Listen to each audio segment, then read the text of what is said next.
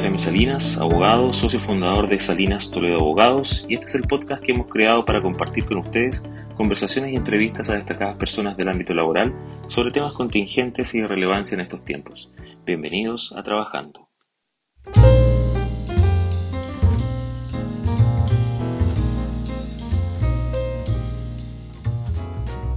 Hoy nos acompaña Rodrigo Fajardo Alarcón, él es ingeniero en prevención de riesgos, tiene 20 años de experiencia en el rubro de la prevención de riesgos laborales en diversas empresas y en distintos rubros de nuestro país. Él ha sido jefe de prevención de riesgos en Movistar, en Telefónica Móviles, después Telefónica Chile, después Movistar. Ha sido también jefe de prevención de riesgos en el grupo Polpaico. Eh, se desempeñó también como supervisor del área de salud, seguridad, medio ambiente y comunidad en la empresa Geotech Boiles Bros. Ha sido jefe también de la misma área en la empresa Komatsu y es actual jefe de la misma área en la empresa Tecnologías Cobra. Ha dedicado sus últimos 12 años aproximadamente al ejercicio de sus labores en materia de prevención de riesgo, en apoyo principalmente del trabajo de la gran minería en nuestro país, desempeñándose directamente en las faenas de Codelco, Coyahuasi, entre otras. Rodrigo, muchas gracias por acompañarnos el día de hoy. Un placer conversar contigo sobre temas propios de tu área. Muchísimas gracias. Gracias a ti por la invitación. Rodrigo, cuéntame, em, queremos abordar contigo cuál es tu, tu, visión, tu experiencia, tu opinión respecto de los temas relacionados a prevención de riesgo en los últimos años, particularmente con el tema de la pandemia. La primera pregunta que te hago, en tu opinión, ¿qué tan disruptivo ha sido enfrentar la pandemia en estos dos últimos años? ¿Cómo lo has vivido? ¿Cómo lo enfrentaron las empresas desde un inicio?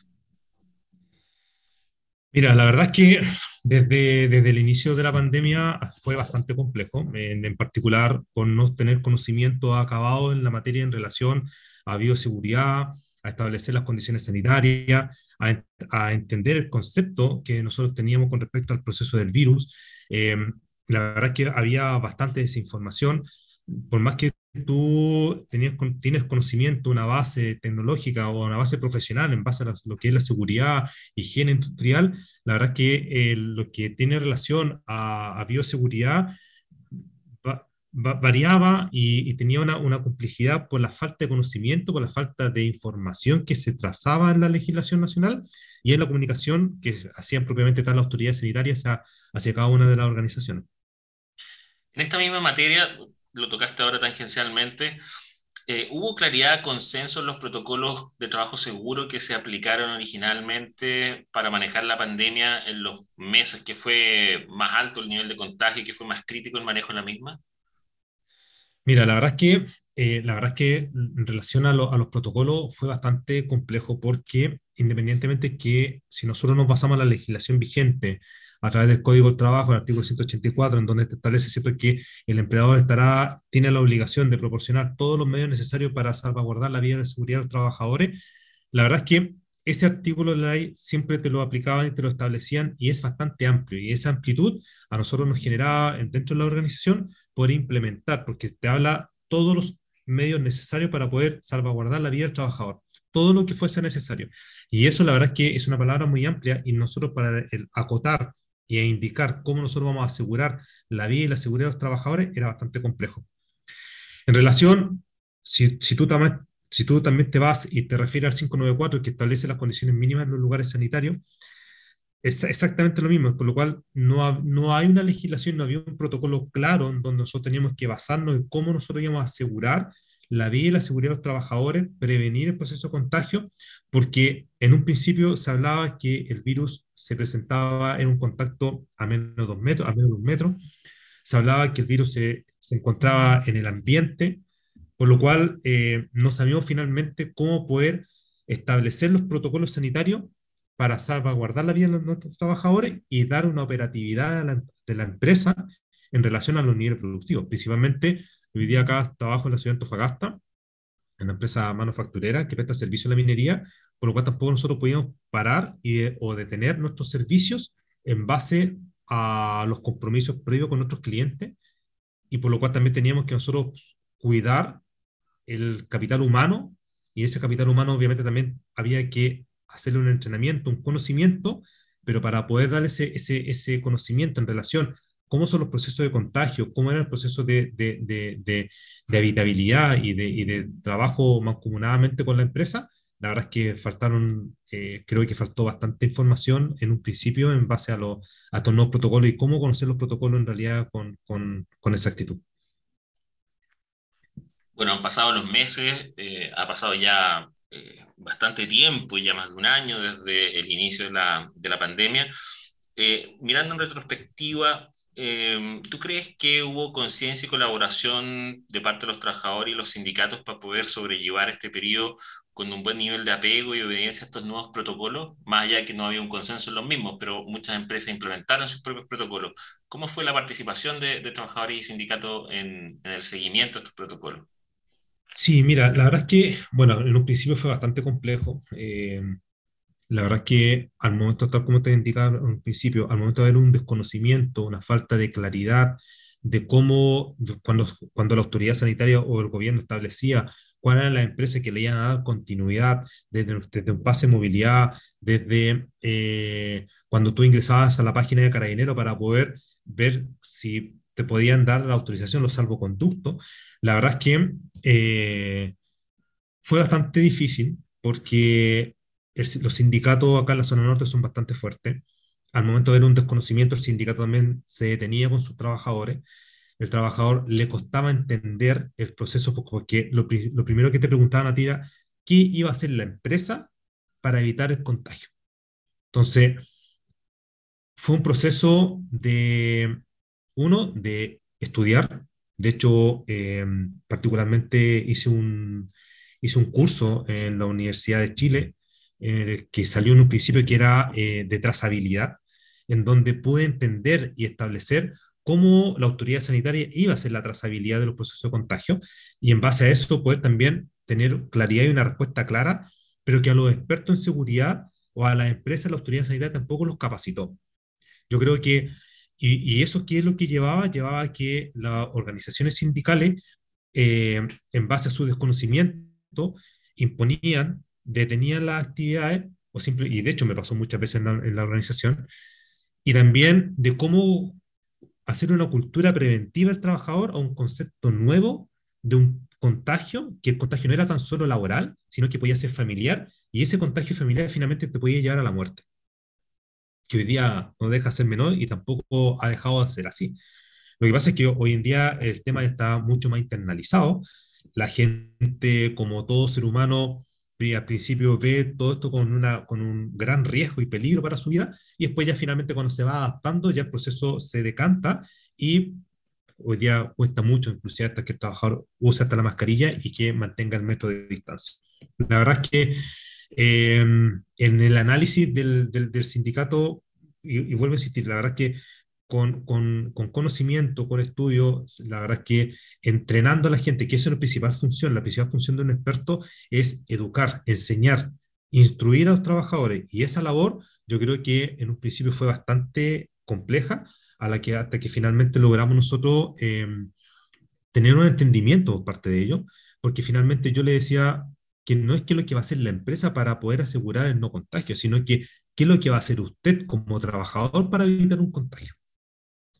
Porque por más que tú establezcas condiciones sanitarias, por más que tú establezcas un control, una barrera sanitaria en la organización, de la puerta para afuera tú no sabes cómo se comporta la gente o cómo se comporta cada uno de los seres humanos. Entonces, la verdad es que eh, al final ya todo este proceso,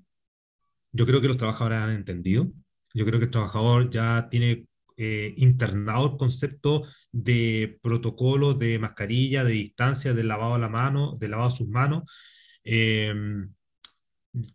la verdad es que de mantener las condiciones pero aún así, aún así, y esto ocurre con cualquier condición de seguridad, tú cuando impones una barrera de seguridad, una barrera dura, un, un, un, EPP nuevo, que es un equipo de protección personal nuevo, al principio el trabajador lo usa y después finalmente el trabajador lo, lo termina desechando o no utilizando en forma correcta. Entonces,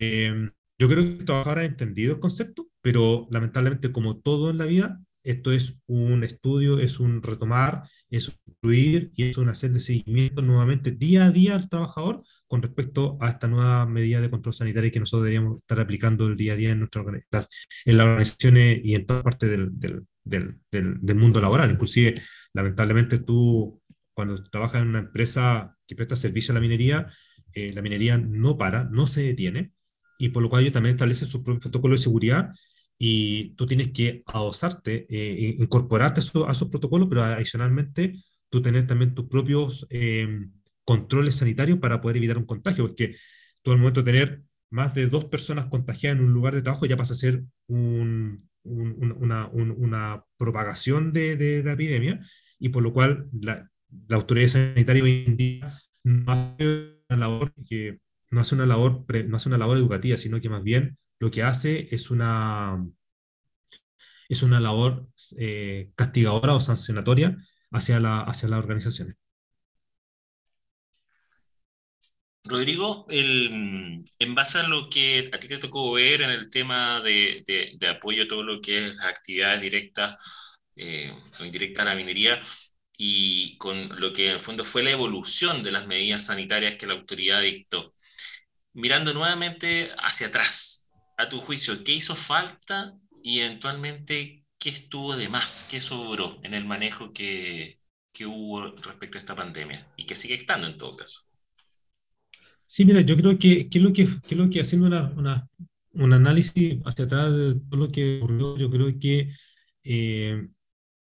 yo creo que lo que faltó fue más eh, por parte de la autoridad sanitaria eh, un apoyo, un apego y un proceso de entendimiento de educación hacia los profesionales de la seguridad. Yo creo que hoy, hoy en día, y, lamentablemente sigue siendo la, la, autoridad de gobierno, la autoridad sanitaria, en particular, eh, una labor muy sancionatoria. no hay un proceso de educación. Yo te comento, o sea, si yo no hubiese eh, incursionado en, revisar plataformas, eh, ver cómo poder instruir, la verdad es que nadie te enseña a cómo llevar este proceso, porque uno lleva el cartón de experto, pero ese cartón de experto en seguridad eh, se tiene que ir renovando día a día con conocimientos nuevos. Entonces, yo creo que hoy día, más que sacar un protocolo y colocártelo sobre la mesa y pues sobre el mismo fiscalizarlo en terreno eh, por parte de la autoridad eh, que competente al área, yo creo que faltó más un proceso educativo, entrenar, instruir y darle, darle herramientas nuevas, porque inclusive si tú analizas, por lo menos en particular, eh, hasta las mismas mutualidades de seguridad eh, no tenían conocimiento y cómo poder abordar todos estos conceptos. Eh, yo creo que, que lo que hoy día, hoy día hay muchas mutualidades que colocan un sello anti-COVID un sello de seguridad que ellos mismos te vienen a, hacer auditoría a revisar tus procesos operacionales,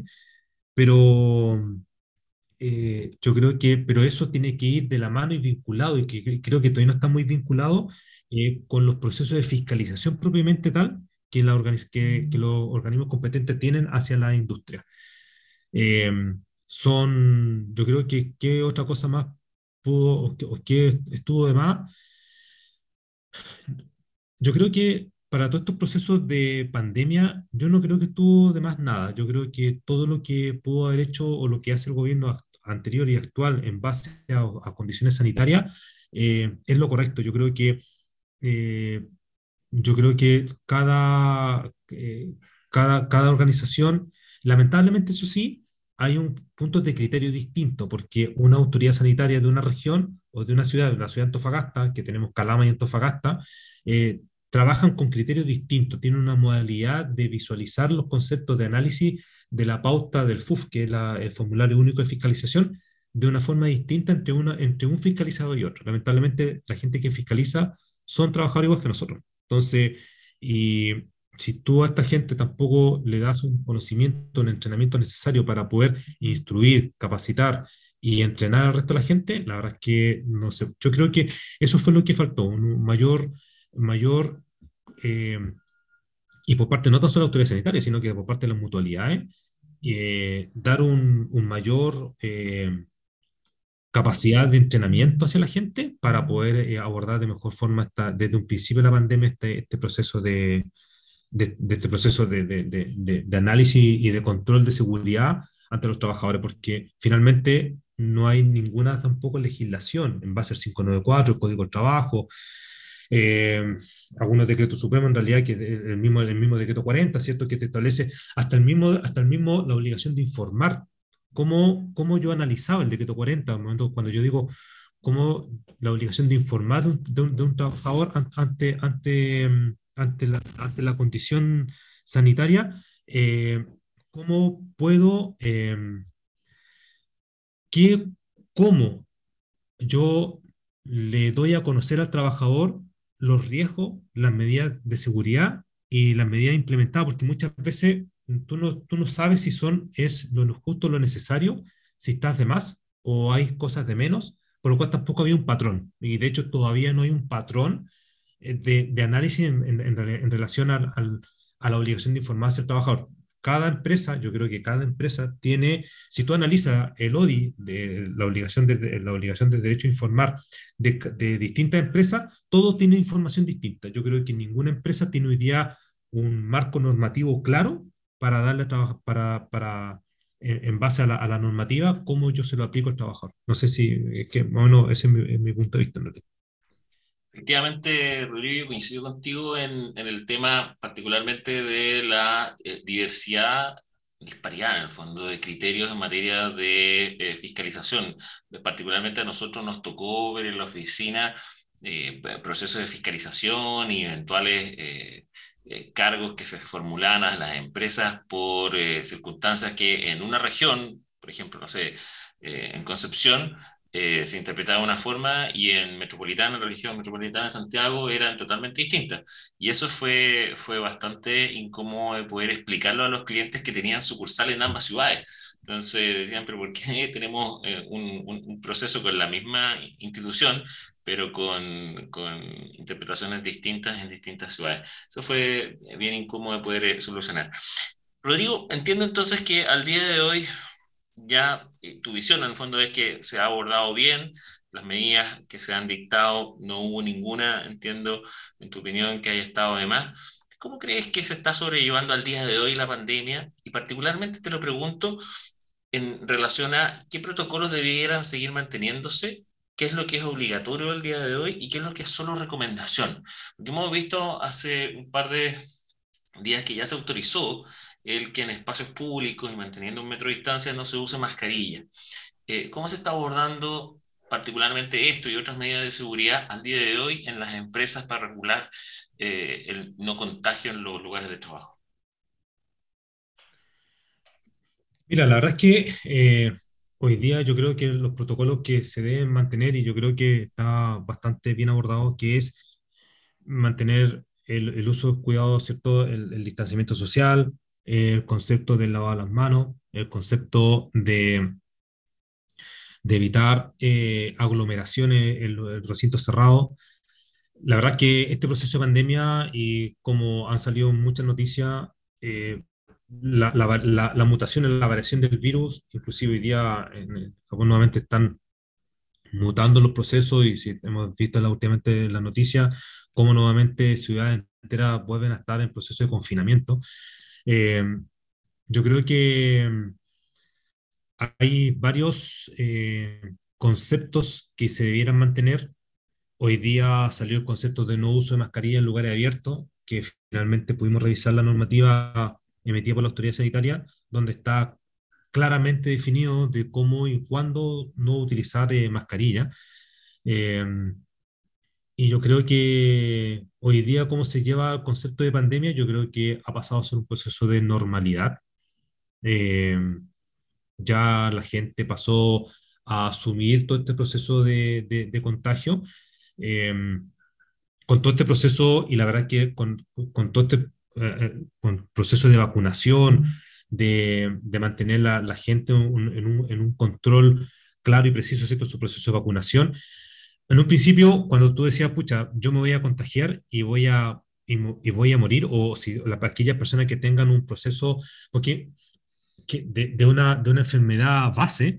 eh, finalmente iban a, a, a, fallecer porque el virus era, el, el virus era tan, tan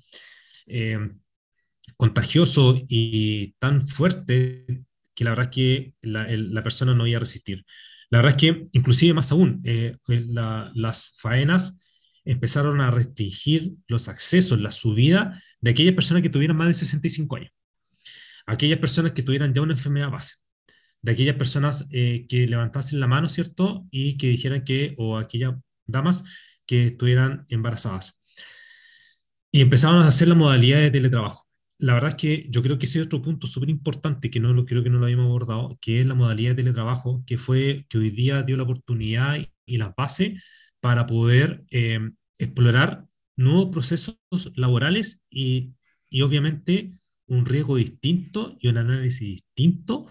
a cómo, la organiza cómo las organizaciones tienen que abordar este proceso, porque si tú veías antiguamente cuando hablábamos de sistema de teletrabajo o trabajar desde la casa, ¿cierto? En media jornada, eh, todo lo veías muy, eh, muy a, a, largo plazo, pero en sí, esta modalidad de teletrabajo eh, te permite, ¿cierto?, llevar una modalidad distinta, pero no es que trabajes menos, sino que trabajas mucho más. Hay mucha gente, y yo creo que no sé si a ti te ha pasado, Jaime, que,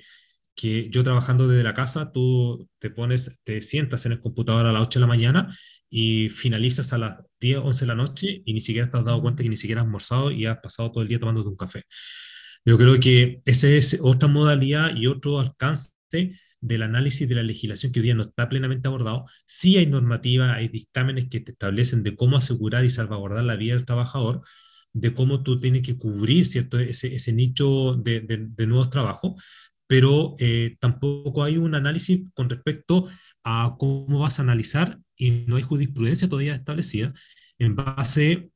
cuándo se va a considerar un accidente laboral o no, o no laboral dentro de un domicilio. Yo creo que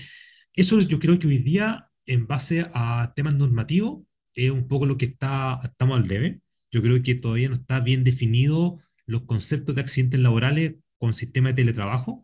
Y eh, otro tema también importante que es eh, el concepto de, mm, de seguridad psicolaboral, porque la carga de trabajo mental que también que tú tienes en base a un trabajo de teletrabajo también es, es, conceptos son, bastante distintos. Y estar todo el día en una pantalla, estar todo el día analizando, ¿cierto? Y estar y prácticamente tu casa hoy día pasado ser una oficina. O has, has a, adaptado una habitación de tu domicilio, o tu comedor, o tu living en una oficina. Entonces, la verdad es que los factores psicosociales son un factor importante también que yo creo que no se ha abordado dentro, dentro de estos conceptos en la profundidad que se necesita, porque hay un factor psicosocial que que ya lleva desde el año 2019, si no mal recuerdo, pero, eh, y de hecho antes, eh, pero que no se, ha, no se ha modificado y no se ha adaptado a este nuevo proceso de análisis de, de proceso de pandemia. Yo creo que ahí yo creo que todavía estamos al debe y en, en base y en relación a los protocolos, yo creo que eh, más, más, allá de lo que hoy día tenemos, eh, no creo que, yo creo que está todo bast bastante bien en realidad, pero hay que analizar un poco más los conceptos legales en realidad. Efectivamente, Rodrigo, hace poco días atrás salió un reportaje en, en el diario financiero respecto a eh, la poca cantidad de multas que la Dirección del Trabajo ha aplicado, ha cursado con motivo de la fiscalización del derecho de desconexión en el marco del teletrabajo. Eh, y eso principalmente por diversas variables, pero desde mi punto de vista eh, obedece a, principalmente a que eh, el derecho de desconexión que nos lleva en definitiva a tener legalmente un derecho de 12 horas al menos de, estar efectivamente desconectado desde que yo termino de trabajar hasta iniciar la nueva jornada laboral, es prácticamente eh, poco dable de poder concretarlo, porque eh, es un derecho que solamente beneficia a aquellos que no estamos sujetos a horario, eh, y la verdad que tenemos, normalmente son jefaturas, son cargos que tienen cierta responsabilidad en los procesos y los equipos de trabajo, y la verdad que es, es uno mismo el que tiene que fiscalizarse en ese, en ese nivel como de cumplimiento. Más allá de que la empresa es, es, es un ente que, que, es responsable de todo, pero en el fondo las jefaturas somos los que en definitiva tenemos la principal responsabilidad de auto también regular nuestros tiempos y es difícil, es difícil. Y efectivamente, como tú mencionas, yo creo que es el punto del, del riesgo psicosocial asociado a esto, por las distintas variables que ha introducido el, el trabajo en la casa, eh, es un tema que, que, se encuentra poco abordado, pero probablemente va a haber tiempo para, para que se trate con, con mayor extensión.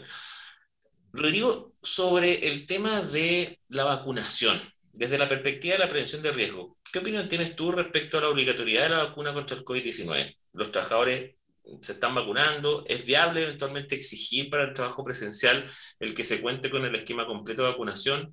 ¿Requiere mayor cuidado trabajar con personal no vacunado. ¿Cómo es tu, tu visión respecto a estos puntos? Mira, bueno, en realidad mi visión, que yo creo que eh, el proceso de vacuna debiera ser obligatorio. De hecho, mm, un poco porque, por lo mismo, o sea, la verdad es que el, la ley te, te, establece, te dice salvaguardar y establecer todas las medidas de control necesarias para salvaguardar la vida y la seguridad de los trabajadores. Y la verdad es que eh, hoy, en, día, lamentablemente por conceptos ideológicos, religiosos, eh, culturales, hay gente que se vacuna y gente que no se vacuna. Lamentablemente tampoco nosotros, la legislación hoy día, el Código de Trabajo, tampoco hoy día te, eh, no te, te, exige, ¿cierto?, la no discriminación, pero sí al mismo tiempo te obliga a, salvaguardar la vida y establecer todos los medios necesarios para salvaguardar la vida y la seguridad de los trabajadores que es un proceso de vacunación que hoy día yo, al momento de tener mayor cantidad de trabajadores vacunados, primera, segunda, tercera o cuarta dosis hoy en día, la verdad es que eh, debiera ser un punto, desde mi punto de vista muy personal, debiera ser obligatorio para cada uno de los trabajadores, exceptuando aquellas personas que tengan por recomendación médica o condición de salud, porque hay mucha gente que no se vacune. Hay mucha gente, eh, tengo casos en, en, la organización que hay gente que no se ha vacunado porque ha, ha ha tenido eh, un concepto de infarto cerebral años anteriores, han tenido un, o tienen alguna condición de salud que no le permite o que el mismo doctor no le ha recomendado la vacunación, porque todo esto prácticamente es un proceso experimental. La verdad es que eh, lo, lo, acá hoy, hoy en día la gente por lo general sí se vacuna, por lo menos acá, acá en la zona norte. ¿Y por qué se vacuna? Porque la condición, y esto igual insistir, yo creo que lo que es trabajar o ver temas laborales en la zona sur de nuestro país, centro y norte, son distintas. En la zona norte, con la gran minería del norte, eh, la faena, cuando tú ingresas a una faena minera, llámese a una, una división de Codelco, a una división de BHP Billiton, eh, o de Antofagasta Mineral, te preguntas tu proceso de encuesta de ingreso eh, si ya tienen la primera, segunda, tercera o, o, la primera, segunda dosis y las vacunas de refuerzo. Entonces, prácticamente hoy día a ti te miden, te evalúan, te um, analizan la empresa, el concepto del contrato, si tu gente está vacunada o no está vacunada. Entonces, finalmente dicen, la, la vacuna no es obligatoria, pero eh, yo te analizo y te identifico como una empresa riesgosa si no tienes tu proceso, tu gente vacunada. Entonces, ¿Qué es lo que uno tiene que hacer? Tiene que entrar, igual que un psicólogo en realidad, a conversar con la gente, a conversar con cada trabajador, analizar cada uno de ellos y ellos te dicen finalmente, ¿sabes jefe? Eh, yo me vacuno, pero me voy a vacunar porque usted me lo está pidiendo, porque ustedes me lo están solicitando, pero yo por cultura y por condición, la verdad es que no me interesa vacunarme. Lamentablemente, acá no es una condición de trabajo, pero sí hoy, hoy en día eh, te exigen y te analizan y te obligan prácticamente a mantener tu proceso de, de, de, de, de vacunación completa para poder mantener una, una, condición, una condición estable de trabajo. Pero insisto, no es obligatorio, no está dentro del marco obligatorio, no está normado, tampoco te dicen a ti, no hay ninguna parte de la legislación vigente. Sí, lo único que te dice algunos dictámenes es que la, las empresas darán las facilidades necesarias para poder que el personal te pueda, pueda vacunar. Y obviamente que nosotros hemos tenido que brindar los recursos, traslado, horas, eh, beneficios de salida a cada uno de los trabajadores para que ellos puedan cumplir su proceso de vacuna. Pero yo creo que hoy en día eh, no tener una persona, una persona no vacunada dentro de, una, dentro de una organización, obviamente que genera un, un riesgo, pero insisto, esto va a depender muchas veces porque hay gente que no se ha vacunado netamente por una condición de salud base una condición de salud previa que ellos tenían y que lamentablemente por condición médica ellos no se han vacunado. En donde, ¿qué es lo que hemos tenido que hacer como organización? Y esto es súper importante, yo creo, ver cómo yo tengo cubierta a esta gente, cómo los cuido, cómo los protejo, cómo eh, hago un análisis de ello para que salvaguardar la vida de esta gente. Yo tengo un caso de una, de una colega que que ella no se puede vacunar por un tema médico, finalmente fue, se contagió con COVID. Gracias a Dios, por condiciones de salud, más allá de un resfrío no pasó, pero ese es el caso. Hay otros casos que en realidad no propiamente, no propiamente está hacia nosotros, pero sí otras empresas de la, del, del, rubro, que hay gente que no se ha vacunado y se ha contagiado y finalmente ha terminado falleciendo. Pero yo creo que hoy, hoy en día mantener a la gente vacunada, insisto, tener a la gente vacunada es un, es un plus que hay que reforzar y hay que seguir. Eh, y esto lamentablemente el tema de vacuna va a ser, eh, yo creo que todos los años va a pasar a ser una influenza, una vacuna de la influenza, una vacuna normal, que pues finalmente va a estar dentro de los protocolos sanitarios que vamos a tener que cumplir cada uno de nosotros. Rodrigo, en, en, términos, como para ir concluyendo, en términos del manejo de la gente que no está vacunada, por distintas razones de estas que tú has referido, temas de creencias o, eventualmente condiciones preexistentes de salud que hacen no recomendable su, su, vacunación. ¿Los protocolos de prevención son distintos respecto de ello o son los mismos, pero hay que más celosamente vigilar su cumplimiento? ¿Cómo lo están abordando desde tu perspectiva las empresas esos casos en particular? Mira, lamentablemente, si nosotros nos vamos a lo macro, en términos gubernamentales, eh, no está abordado. Eh, en términos empresariales, en términos micro, ¿cierto? Cada una de las empresas eh, la verdad es que más allá de poder em, mantener con ellos, reforzar el tema de, las condiciones sanitarias, no hay nada más. No, no hay una condición distinta, lamentablemente no hay una, porque, vuelvo a insistir, yo creo que hoy, hoy en día tú tienes una condición sanitaria dentro de tu organización, de tu empresa, que tú puedes decir, mira, sabes que mantenga usted la... O sea, no hay, un, quiero dejar súper claro, no hay un proceso de discriminación porque tampoco lo puedes hacer, tampoco lo puedes dejar apartado, tampoco puedes darle, darles eh, una hora de almuerzo distinto al resto de la gente, tampoco le puedes dar un, tampoco le puedes dar, un área de trabajo distinto al resto, tampoco le puedes dar un EPP distinto a los demás, porque eso es también vulnerar los derechos fundamentales de los trabajadores. Entonces, yo creo que en base a eso hay que eh, simplemente mantener una condición sanitaria normal, porque aparte de eso, tú tampoco sabes qué es lo que realiza, y como todo ser humano, en realidad como todos nosotros, tú, yo y cualquier persona normal que vive en esta tierra, tenemos familia, hacemos una vida normal, eh, los que realizan deporte siguen haciendo su actividad deportiva, eh, los, que, los que tienen amigos, ¿cierto?, se siguen juntando sus actividades sociales, por lo cual en una actividad social tú no usas mascarilla, tampoco tienes una distancia más de un metro, tampoco tienes una, un lugar para poder lavarte las manos de forma permanente. Entonces, todo eso va en el mismo proceso de autocuidado. Entonces, ¿dónde está el foco? En el autocuidado. O sea, yo me cuido, yo me cuido, yo me yo el, el, cuidado y el autocuidado, que es el concepto que nosotros intentamos aplicar muchísimo en la organización, el, el, mi autocuidado y el cuidado mutuo. O sea, yo me cuido, cuido a los demás,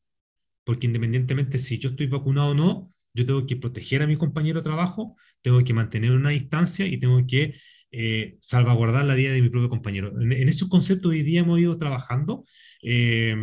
y yo creo que todas las empresas están en, en, en el mismo foco, eh, dando, dándole un poco del sentido del consentimiento emocional, del cuidado y del autocuidado que nosotros debemos tener para nuestros propios compañeros de trabajo. La verdad es que hoy en día, y, y, como toda organización, o sea, nosotros como, como empresa tenemos varios grupos de trabajo, varias, varias contratos en, en, distintas faenas, en donde he tenido la posibilidad de poder visitarlo cada uno de ellos,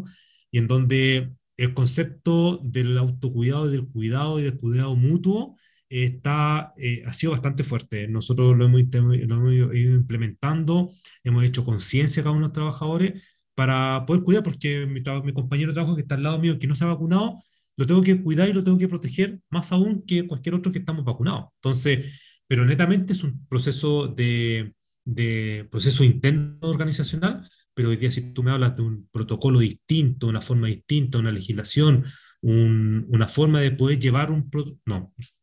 no lo hay, no existe. Entonces, la, o hasta el momento yo no lo he visto, pero todo eso va a depender de cada una de, cada una de las empresas cada una de las organizaciones y cómo,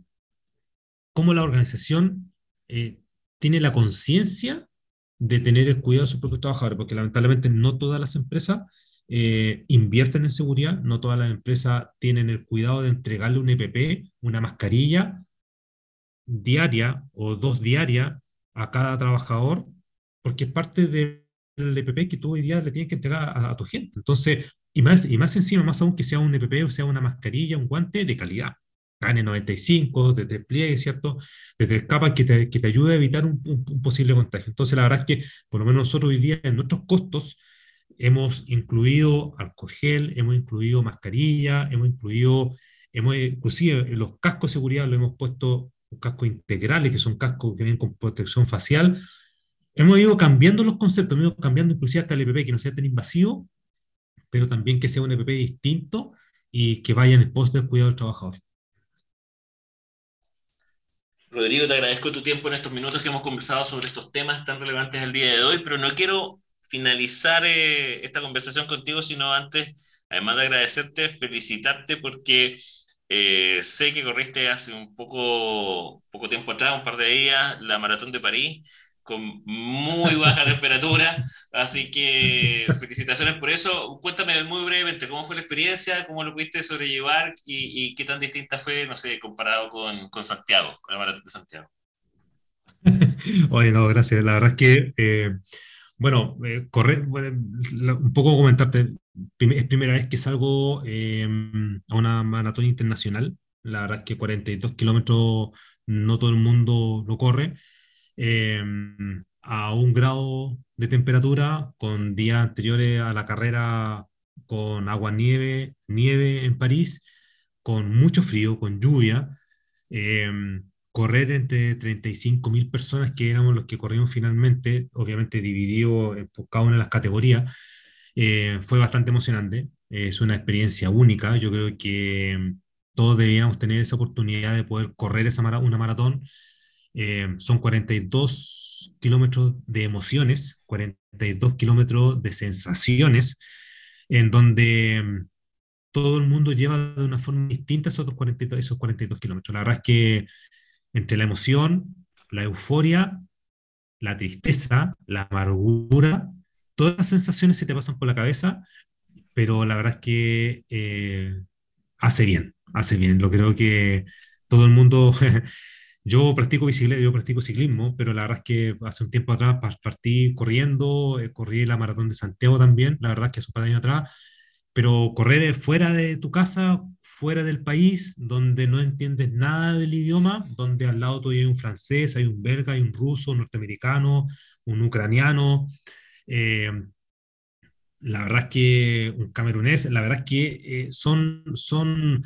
y todos vamos por el mismo foco, todos vamos por el, es, el disfrutar la vida, es el disfrutar el, el, momento, que es bastante emocionante. La verdad que fue bastante lindo. Eh, después me quedé un par de días en París, poder caminar, reconocer.